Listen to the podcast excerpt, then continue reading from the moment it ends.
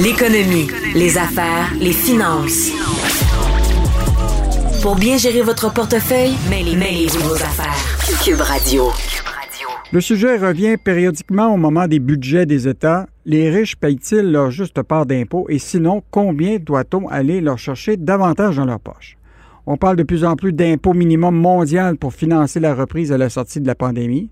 Déjà, Biden veut imposer un impôt mondial minimum sur les profits de 21% multinationales. Même le fondateur multimilliardaire d'Amazon, Jeff Bezos, trouve que c'est une bonne idée. Ici, au Québec, l'Institut Iris qui veut hausser euh, le taux d'imposition sur les salaires de 250 000. Un bon sujet pour notre chroniqueur préféré, Michel Girard, chroniqueur économique au Journal de Montréal, Journal de Québec. Salut, Michel. Bonjour, Yves. D'abord, réglons le cas des faits, parce qu'évidemment, il y a beaucoup de choses qui s'écrivent sur ce sujet. Est-ce que les riches paient suffisamment d'impôts et réussissent-ils vraiment à le, payer ou à éviter d'en payer? Bon, évidemment, la question n'est pas simple à répondre. C'est sûr que les riches payent énormément d'impôts et c'est euh, totalement normal. Et d'ailleurs, la grande majorité des riches, je pense, que ne s'y opposent pas. Là. Mm-hmm. Euh, mais cela étant dit, évidemment, euh, tu vois, moi, j'ai, j'ai fait une vérification là justement là de combien d'impôts que l'on payait et puis les dernières données fiscales qui viennent de sortir là portent sur l'année sur l'année euh, d'imposition 2017. Euh, or, mais on peut par extension dire que ça va être la même chose en 2018, 19, puis 2020. Mhm. en tout cas, bref. Euh, par contre, ce que je ne comprends pas, c'est comment se fait-il que dans la tranche de revenus de 100 000 et plus, c'est quand même pas des pinottes, là. Mhm. Alors, on retrouve au Québec, au Québec, là, 3 681 contribuables qui n'ont pas payé une scène d'impôt provincial. Pas une scène d'impôt provincial. Alors, et puis, euh, pire que ça, là, chez les, ceux qui ont déclaré 250 000 et plus de revenus, tu retrouves 498 contribuables qui n'ont pas payé euh, de l'impôt. Alors, évidemment, c'est là où je dis on a un sérieux problème. Or, euh, et puis, c'est la même chose au niveau fédéral, soit dit en passant, là. Euh, bon, alors même si évidemment les, quand tu remplis ta déclaration, il y a des différences, mais on peut retrouver dans des proportions semblables le même nombre de personnes qui ne payent pas d'impôts. D'ailleurs, au, fédéral, chez les 100 000 et plus, là, euh, à l'ensemble du pays, tu en as 7 580 qui n'ont pas payé euh, une scène d'impôt. Alors moi, c'est là-dessus que je me dis, on a un problème. Il faudrait, je pense, que les gouvernements euh, imposent à un moment donné un impôt minimum euh, sur les revenus. Moi, je crois qu'à partir de 60 000 d'un seuil de revenus de 60 000 dollars par individu, on s'entend là. Mm. Je crois qu'il faudrait qu'il y ait quand même euh, un impôt minimum à payer.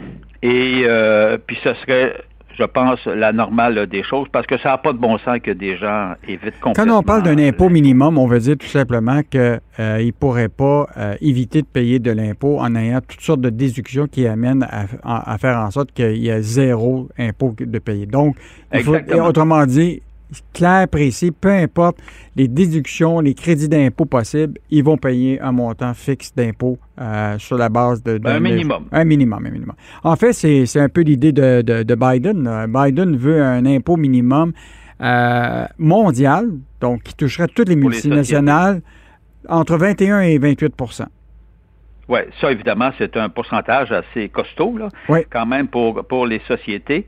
Et euh, mais comme tu vois, hein, tu vois, tu, vois les, les, grands de ce monde comme euh, Bezos, là, euh, propriétaire quand même d'Amazon, euh, tu vois, il ne s'y oppose pas. Tu as un Warren Buffett qui s'y oppose pas. Mhm. Alors, euh, donc, les ultra riches, mais vraiment ultra riches, là, ne, ne, s'y opposent pas. Mais ça, évidemment, c'est pour les sociétés.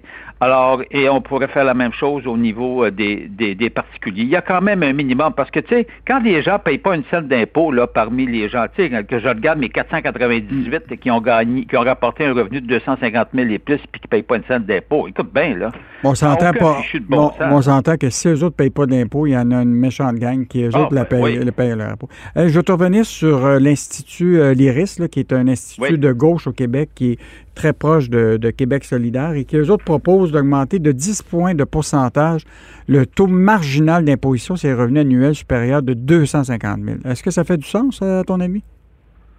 Ben, ça fait du sens dans, ça fait du sens dans le sens euh, suivant. Euh, bon, évidemment, tu vois, il faut savoir que sur, on parle évidemment d'un d'une hausse d'impôt sur ce qui dépasse le, revenu de 250 000. Mm-hmm. Or, euh, bon, ce qui veut dire que le taux marginal passerait à, 36, à près de 36% Il est actuellement de 25,75 ça passerait à 36% Bon, on s'entend que c'est une méchante hausse. Puis en plus, si le fédéral emboîtait le pas, ce qui veut dire qu'on arriverait au total à un taux d'impôt de 75% sur tout revenu dépassant, dépassant les 250 000. Mettons que ça, on, peut bien, on, peut bien, trouver ça extraordinaire, euh, mais entre moi, c'est entre nous, là, c'est complètement illusoire. Jamais les gouvernements, ni de Québec, ni d'Ottawa, ni d'aucune province, emboîteraient euh, ce pas-là. C'est sûr qu'on pourrait aller chercher euh, on, avec en haussant de 10 points de pourcentage le taux marginal sur le montant, sur les 200, sur l'excédent des 250 000 de revenus par année,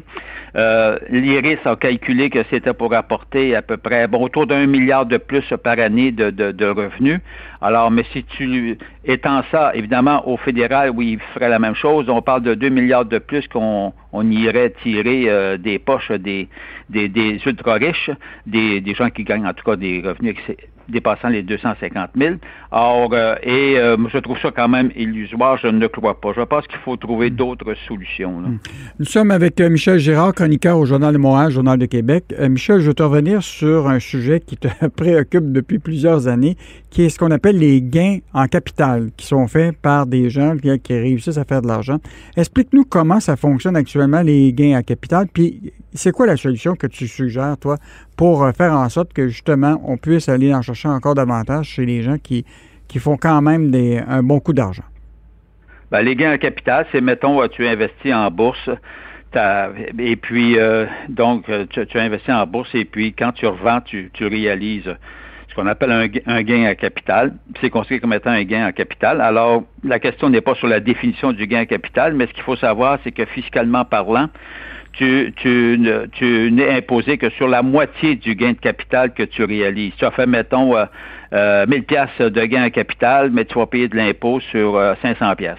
Hmm. Or, euh, en, autant au fédéral qu'au provincial, c'est seulement la moitié des gains capital qui est, qui est imposable. Alors, là-dessus, bon, je ne m'oppose pas à ça, mais le, le problème, c'est qu'encore là, il faudrait à un moment donné peut-être mettre des limites. Parce que ce qu'il faut savoir, ce que nous révèlent les statistiques euh, de l'année d'imposition, euh, évidemment 2017, puis ça va être la même chose pendant les autres années, je le répète. Alors, euh, ce qu'il faut savoir, c'est que chez les gens qui gagnent des, qui rapportent des revenus de 250 000 et plus, ben imagine-toi que 56% de tous les gains en capital réalisés en 2017 vont dans les poches, vont dans les poches des gens qui gagnent 250 000 et plus. Donc, il y a ces, 29 156 contribuables au Québec là, mhm. qui, qui, se sont partagés des gains en capital de 7,4 milliards de dollars. Je répète, 7,4 milliards de dollars. Et ces 29 156 contribuables, évidemment, ont bénéficié, parce qu'ils ne payent de l'impôt que sur la moitié de ces gains-là. Mhm. Donc, il y avait un revenu de, de, de 3,7 milliards de dollars euh, sans impôt.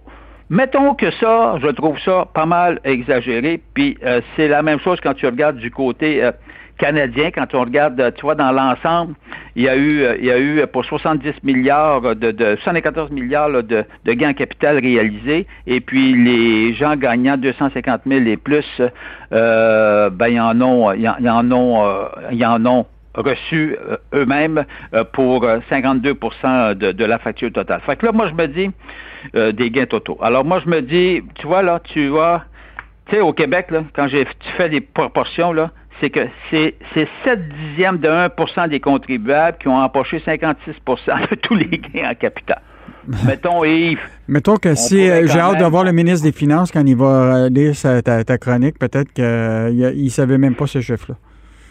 Euh, non, c'est ça, parce qu'évidemment, on, on passe pas le temps à fouiller ce genre de chiffres-là, mm. mais c'est très révélateur. Fait que là, on s'entend qu'il y a quand même des bonbons fiscaux, il y a une limite. Moi, je pense qu'on pourrait imposer euh, une limite annuelle là, aux gains en capital euh, qui bénéficient qui bénéficient des avantages fiscaux, puis le reste, ben, écoute, tu payes plein d'impôts euh, sur les gains en capital. En concluant, Michel, c'est sûr qu'on s'attend à ce que, évidemment, l'État va avoir besoin beaucoup plus de rentrée d'argent pour financer autant ce qui, les, les, conséquences de la pandémie, la reprise économique.